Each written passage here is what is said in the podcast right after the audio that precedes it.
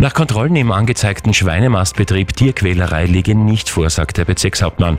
Und in Graz muss sich heute ein 17-Jähriger wegen versuchten Mordes verantworten. Das Wetter morgen bringt Sonne und Wolken. 286 Gemeinden, 13 Bezirke, ein Sender. Das Radio Steiermark Journal mit Peter Karner. Gegen einen südsteirischen Schweinemastbetrieb ist Anzeige eingebracht worden. Der Verein gegen Tierfabriken wirft dem Betrieb Tierquälerei vor. Die AMA hat den Hof bereits gestern kontrolliert, aber keine Missstände vorgefunden. Das Gütesiegel wurde dennoch vorsorglich entzogen. Heute hat der Bezirkshauptmann amtstierärztliche Kontrollen angewiesen. Das vorläufige Ergebnis, es würde keine Tierquälerei vorliegen. Birgit Zeisberger berichtet. Schweine auf engstem Raum, die von anderen Tieren bereits angefressen wurden, blutige abgebissene Ohren, Gelenksschwellungen aufgrund des Vollspaltenbodens. Diese Bilder sind dem Verein gegen Tierfabriken zugespielt worden.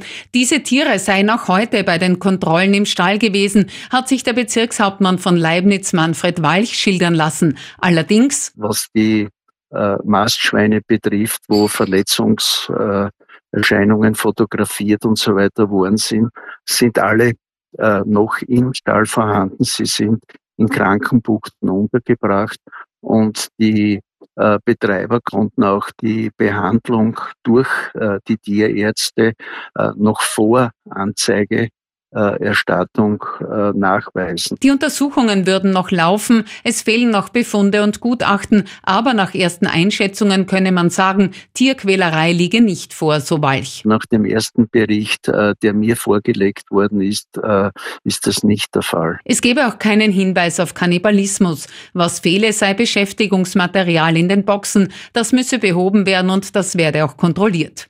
Der Verein gegen Tierfabriken könne nicht nachvollziehen, warum gestern früh früh eine Anzeige eingebracht wurde und die Kontrollen erst heute stattfinden, wenn auch schon Medien darüber berichtet haben.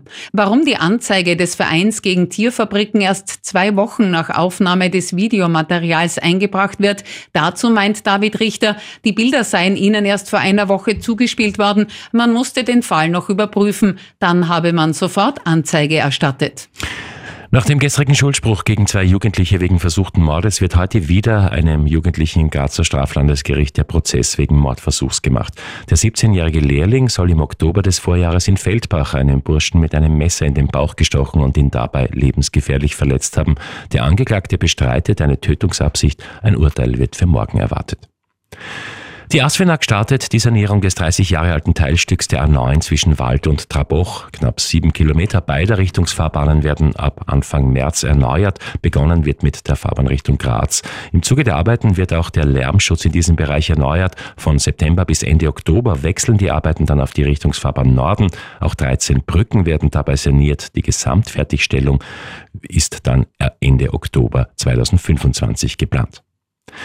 Der SK Sturm lädt seine Mitglieder heute zur Generalversammlung. Anders als in den vergangenen Jahren findet diese heuer erstmals im Raiffeisensportpark in der Hüttenbrennergasse statt.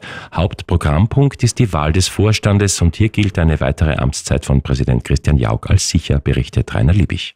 Die Wiederwahl von Christian Jauch als Sturmpräsident ist wohl gesichert. Bisher hat sich keine zweite Liste gemeldet. Jauch hat also keinen Gegenkandidaten zu erwarten.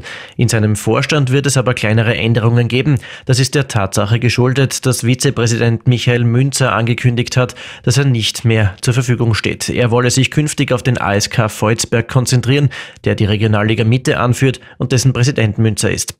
Der Sportpark wurde erstmals als Veranstaltungsort gewählt, weil die Mitgliederzahl des SK Sturm in den vergangenen zwei Jahren enorm gestiegen ist und diese auch Platz haben müssen. Im Herbst 2022 verkündete der Club noch 5100 Mitglieder als neuen Rekord. Im Juli 2023 zählte man dann bereits 9000 und jetzt dürften es laut SK Sturm rund 12.000 Mitglieder sein. Der starke Zuspruch dürfte zum einen mit einer bewussten Anwerbung zu tun haben, andererseits auch mit den sportlich und finanziell erfolgreichen vergangenen Jahren.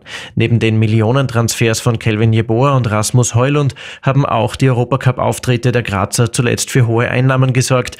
In der heurigen Saison ist Sturm als einziger österreichischer Vertreter noch im Europacup mit dabei. Im Cup steht man als Titelverteidiger im Semifinale und in der Liga ist man Meister Salzburg dicht auf den Fersen.